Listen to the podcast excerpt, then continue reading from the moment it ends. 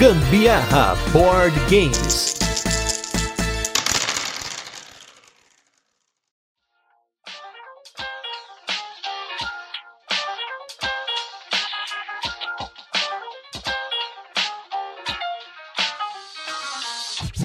Chegamos ao último episódio do Gambiarra Board Games sobre apenas um jogo em específico, uma marca de 499 episódios e amanhã teremos o episódio 500, nossa marca definitiva. Eu sou Gustavo Lopes e eu sou a Carol Guzmão e esse é mais um episódio do Gambiarra Board Games. No episódio de hoje a gente vai falar do Scout. Como essa é a nossa última semana do ano, a gente vai fazer aquela semana com vários casts e jogos. A gente então vai diretamente para fala sobre o Scout. E antes que você entre em pânico e ache que o podcast vai acabar ou algo assim, só gostaria de tranquilizar você, nosso ouvinte, que isso na verdade é só uma mudança maior, que nós já estamos falando em alguns momentos, em vários episódios, que a gente vai fazer em 2024, e a gente vai explicar direitinho o que vai acontecer no episódio 500, que vai ser a retrospectiva da retrospectiva, mas por hora, fique tranquilo e aproveite. Esse que vai ser o último episódio sobre um jogo específico no formato que a gente faz hoje, que vai ser sobre o Scout.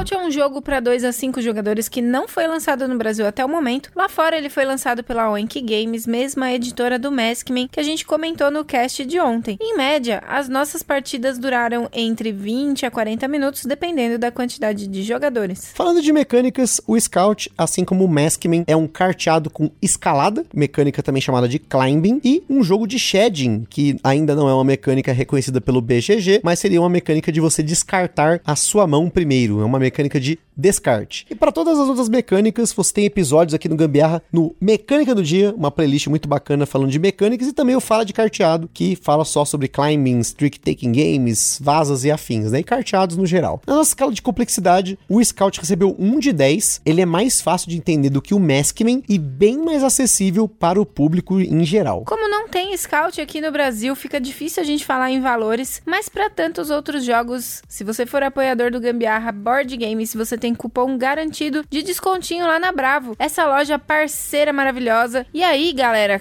independente de qualquer coisa, a gente tem que reforçar nossa vinheta.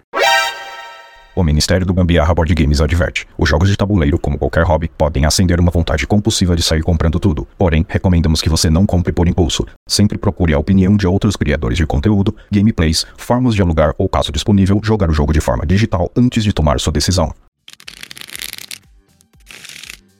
Scout é um jogo que pega o conceito mais tradicional da escalada dos jogos chineses do gênero, que você tem uma escala de força que começa com uma única carta mais alta, depois tem uma sequência de duas cartas adjacentes, depois dois pares, uma sequência de três cartas, um trio e por aí vai. E aí ele coloca alguns conceitos diferentes no meio. O primeiro deles é que as cartas têm valores diferentes em cima e embaixo. Você pode virar a carta de ponta cabeça e ela tem outro valor. São 45 cartas que começam com a carta 1 e 2 e vai até a carta 9 e 10. Com isso, geralmente você recebe uma mão de cartas que tem o dobro de possibilidades, mas não é tão simples assim, porque existe um fator limitante no jogo que é você não poder ordenar as cartas da sua mão. Existem outros jogos que já fazem esse esquema de você não poder ordenar a sua mão dentro e fora dos carteados, como é o caso do Delt ou Kraskariert, que é um carteado que você não pode fazer isso, e o Luxor, que já teve até episódio aqui. Mas do Scout, como você joga cartas adjacentes para fazer pares, trios, sequências, a magia do jogo está na sua gestão de mão. Isso porque quando você não pode ou não quer jogar para escalar, você pode pegar uma carta das pontas das cartas que estão na mesa e colocar na sua mão em qualquer lugar. E inclusive você pode escolher a orientação da carta, mas o dono das cartas recebe uma ficha de ponto. Isso no jogo se chama Scout. Quando você bate o conjunto de cartas que estava na mesa, você vira para baixo e pega as cartas para você. Elas vão valer ponto no final. Isso é o play. Uma vez por rodada, você pode pode usar a sua ficha de Scout and Play, em que você faz as duas coisas na sequência. Pega uma carta e então joga uma coisa aí para poder bater o que ficou na mesa. Ou seja, conforme a escalada acontece, se alguém não consegue bater o que está na mesa, ela reduz a força do que está ali para os próximos jogadores. Isso é muito importante, porque se esse conjunto de cartas der a volta na mesa, ou seja, ninguém bater uma sequência jogada por um jogador e voltar nele, a rodada acaba. Cartas remanescentes na mão dão um ponto negativo, então então você quer bater. Até porque quando você bate, todo mundo vai perder ponto pelo que sobrou na mão. Cada carta que você bateu na mesa, ou seja, que você ganhou da escalada, valem um ponto. Cartas na mão, menos um ponto, e as fichas que você ganhou durante a rodada contabilizam para a pontuação da rodada. Os pontos são acumulados e no fim do jogo ganha quem tem mais pontos, com o número de rodadas igual ao número de jogadores. E olha só, gente, mais uma explicação de flash aqui no Gambiarra. Então, agora que você já tem uma ideia de como o Scout funciona, a gente vai direto para as nossas curiosidades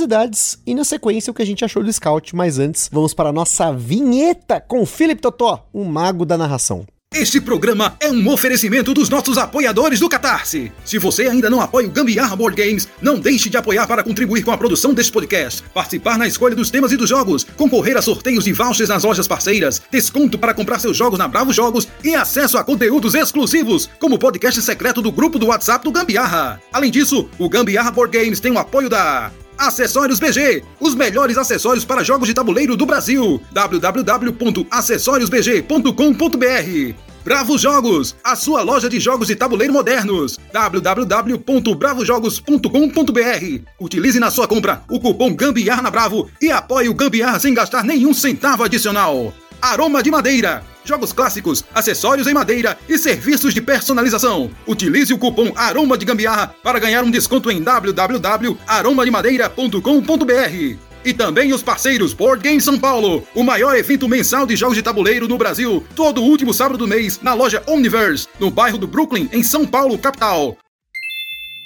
E também não se esqueçam de seguir a gente lá no nosso Instagram, gambiarraboardgames, pra ver mais conteúdos e pra interagir com a gente. E se você curte o nosso conteúdo, compartilha com a galera. E não se esqueça também de seguir a gente no Spotify e também na Ludopedia e dar aquela moral com um comentário pra gente sempre se divertir com o que vocês falam e também, às vezes, responder, criar polêmicas, tudo pode acontecer com o que vocês falam ou mandam pra gente, tudo depende, né? Claro. Scout é mais um carteado japonês do designer Kei Kajino, que é um designer indie que tem apenas quatro jogos lançados, sendo o Scout inicialmente lançado pela One More Game, que é uma editora pequena e então licenciado pela Oink Games, editora do Maskman, que a gente já comentou aqui no último episódio. Scout é mais um exemplo de um número cada vez maior de jogos lançados de forma independente ou mesmo por pequenas editoras no Japão, em feiras como a Tokyo Game Market, que então é descoberto por uma editora maior e lançado em larga escala. O Scout inclusive concorreu ao Spiel des Jahres, o jogo do ano alemão, assim como o A Tripulação, que venceu o Kenner Spiel, colocando os carteados no cenário mundial como jogos a serem cada vez mais considerados e sem dúvida são responsáveis em parte por uma tendência que só tem crescido. O Scout é o jogo de climbing mais alto do ranking do Board Game Geek, pelo menos na data desse cast. Ele estava na posição 137 e na posição 16 de jogos família. Na categoria carteado da Ludopedia,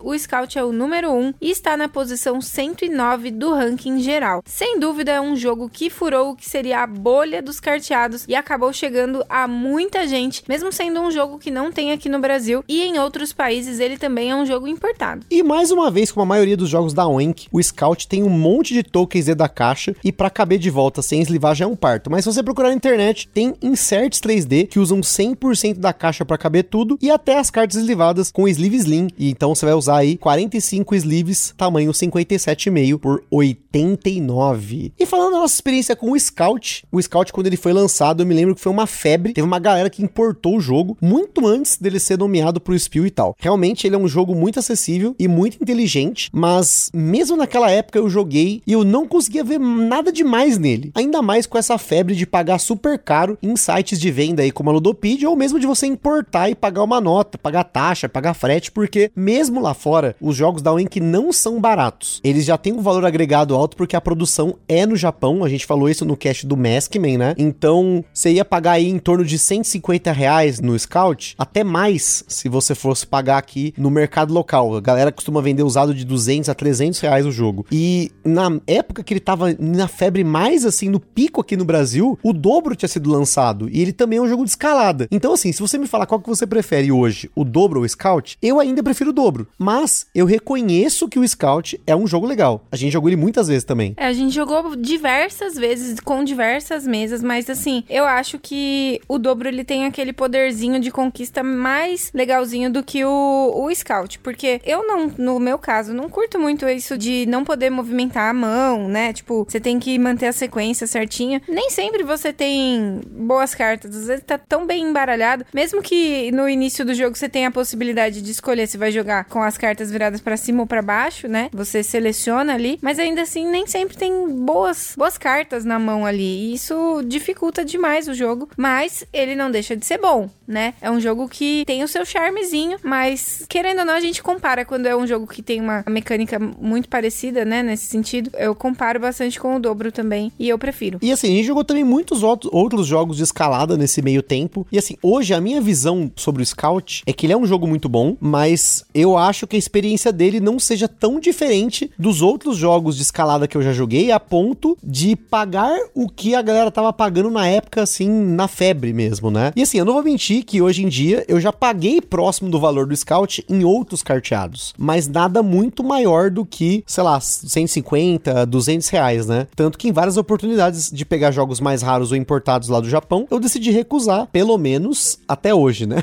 Eu recusei Por até favor, hoje. Por favor, né? né, menino? Olha, fala aí de novo, Rafa, sua vinheta, pelo amor de Deus. Mas isso é uma coisa que é importante quando a gente fala de carteados no Brasil, é que popularizando o gênero no Brasil, existem oportunidades de outros jogos virem, né? Recentemente, a Grok lançou o Rebel Princess apenas alguns meses depois dele ter sido lançado em Essen. E esse ano tivemos aí muito mais carteados do que qualquer outro ano que teve aqui no Brasil. E fora do Brasil também, né? As feiras de Essen, da Gencom e especialmente da Tokyo Game Market, a gente viu um furor pelos carteados, jogos que esgotaram tipo no primeiro minuto da feira. O Cat in the Box foi assim em 2022, 2023 foi o Nokosu Dice que teve esse mesmo efeito. Então, popularizar os carteados no Brasil é uma forma de jogos como Scout estejam no preço que ele deveria estar. Claro que eu duvido muito que o Scout venha, e se ele vier, ele vai vir num preço alto, porque vai ser um jogo importado, mas você tem alternativas de jogos de climbing que são muito bons, como é o caso do Dobro aí, vai ter o All My Brains, que é um jogo de climbing também interessante, a gente tem outros aqui como o 535 e tal, o próprio Maskman, né, apesar de também ser um jogo da Oink, e eu ter visto cópias até mais caras, né, do que o próprio Scout, porque ele, tá, ele é mais escasso, tinha menos pessoas com o Maskman no Brasil, a galera comprou em Essen o Scout, trouxe para vender e tal, então esse é o tipo de jogo que você tem que ficar de uma oportunidade alguém tá trazendo de fora, tem uma promoção que se você importar, ele vai ficar abaixo de 150 reais, mas ainda assim é caro, né? Você pagar 150 reais num carteado, né? Num jogo exclusivamente de cartas e poucas cartas. Apesar de ter, ter os tokens e tudo mais, eu ainda penso muito nos carteados pelo custo. Custo versus o aproveitamento do jogo. Esse ano tivemos jogos como Pescado Novo, o Trio, Gap, Fibonacci, que foram jogos custaram 40 reais, ou seja, quatro vezes menos do que um scout usado na Ludopedia. Mas valor e custo são coisas diferentes. É o quanto você valoriza o jogo. Até hoje eu não tenho uma cópia do Scout, apesar de gostaria de ter uma cópia do Scout, mas eu não estou disposto a pagar o quanto está sendo pago pelo jogo aqui. Talvez uma outra oportunidade, sei lá, ah, alguém tá vindo de fora, tem um espacinho na mala, é um jogo pequenininho, né? Então valeria comprar, mas ainda tem um agravante para mim, que aí fala de novo da arte. O Scout japonês, ele não tem arte, ele é quase que um Uno, são cartas brancas com umas bolinhas coloridas e tal. E o Scout da Oink, é o primeiro é da One More Game, né? O Scout da Oink é aquele com tema de circo. E eu não gostei da arte do Scout com tema de circo. Eu teria o Scout com tema de circo se eu pagasse barato barato nele. Sei lá, até uns, uns 50, 70 reais, eu acho que eu teria essa edição. Mas eu pagaria o dobro só pra ter a edição japonesa do jogo da One More Game. Porque, de novo, aí a gente tá falando de estética. E eu acho a estética do Scout da One More Game mais interessante. Mas a maioria das pessoas que tem os dois, ou que teve, ou que já viu um ou outro, ainda prefere a versão da One, que acha mais bonitinha aquele tema de circo, que na verdade não é um tema, né? A gente não pensa em tema quando tá jogando o Scout, né? Não, não tem tema nenhum, mas eu acho mais mais bonitinho assim, o teminha do circo. Então, gente, esse é o nosso último episódio nesse formato. Quem sabe do futuro ele volte, se voltar vai voltar a partir do 260, mas a gente pretende mudar o formato de reviews, vai continuar tendo reviews do Gambiarra, só que agora vocês vão ter episódios diferentes. A Carol vai participar muito mais desses episódios, vocês vão perceber disso, mas isso vai ficar pro próximo episódio, a gente vai contar um pouquinho mais sobre isso, enquanto a gente vê a nossa retrospectiva da galera que mandou pra gente. Muito obrigado a todo mundo que mandou. Eu não marquei o nome de todo mundo, então não vou agradecer todo mundo, porque eu não marquei o nome de todo mundo. Porque se a galera mandava numa mensagem do WhatsApp ali, ou mandando um e-mail, ou mandou, falou pra mim, eu anotei no celular. Então não vou ter o nome de todo mundo pra citar, mas vão ter muitos trechos pra vocês darem risada com a gente enquanto a gente reage. A gente vai fazer um react de momentos do podcast enquanto a gente faz a retrospectiva 2023. Mas é isso aí, pessoal. Tamo junto. Aquele forte abraço e até o próximo episódio. Quero só ver o que vem por aí. Beijo, galera. Tchau. Está perdido com tantos episódios? Consulte na descrição o nosso índice completo de episódios e playlists.